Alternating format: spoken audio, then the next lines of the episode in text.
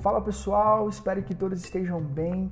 Hoje estou iniciando uma série de mensagens falando sobre a vida do discípulo. Espero que essa série de mensagens possa abençoar você e que você também compartilhe com os seus amigos para que juntos possamos alcançar aí muitas pessoas, muitos jovens, beleza? Então, hoje eu quero falar sobre o discipulado e a missão de Deus, beleza? E quando nós pensamos nessa temática, é, nós temos que entender algo. O que seria? Uma coisa é fazer discípulos para a igreja, outra coisa é fazer discípulos para Jesus. Como assim? Gente, é certo que o discípulo deve amar e servir a igreja. Beleza? É certo isso. Mas isso deve ser consequência do seu amor e do seu compromisso com Jesus. Jesus vem antes da igreja. A igreja é serva de Jesus. Então nós temos que entender isso, que fazer discípulos para a igreja é uma coisa, fazer discípulos para Jesus é outra coisa totalmente diferente. Por quê? Porque eu acredito, quando eu estou lendo aqui as Sagradas Escrituras, que o fator determinante no processo formativo do discípulo é a compreensão da missão de Deus. É a compreensão da missão de Deus. E aqui eu quero ler um texto que está em 1 João, capítulo 2, o verso 5. Nós vamos ler só a parte B do versículo e também vou ler o verso 6. Diz assim: Nisto sabemos que estamos nele. Aquele que diz que permanece nele, esse deve também andar assim como ele andou. Não existe participação em Cristo sem a participação na sua missão, na missão de Jesus no mundo. Não existe participação em Cristo se a gente não está participando da sua missão. O verso é muito claro: andar assim como ele andou. Por quê, gente? Porque discipulado implica em missão.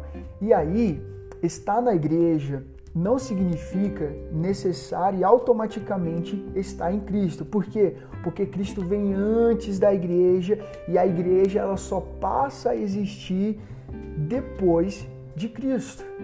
Depois de Cristo. E aqui, gente, não se trata de diminuir a igreja que foi amada incondicionalmente por Jesus. Não se trata disso.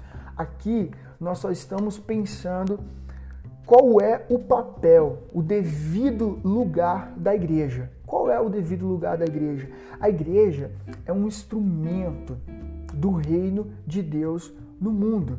A igreja é um instrumento do reino de Deus no mundo, é um sinal do reino de Deus no mundo. E aqui eu quero ler com vocês Efésios 3, o verso 10 ao 11, que diz assim: Para que pela igreja a multiforme sabedoria de Deus se torne conhecida, agora dos principados e potestades nos lugares celestiais, segundo o eterno propósito que estabeleceu em Cristo Jesus, nosso Senhor ou seja, a sabedoria deve se tornar conhecida em todas as suas diferentes formas. Nós estamos falando de quem? De Jesus. Nós estamos falando de Jesus. Jesus é essa sabedoria que o texto está falando, que precisa ser conhecida.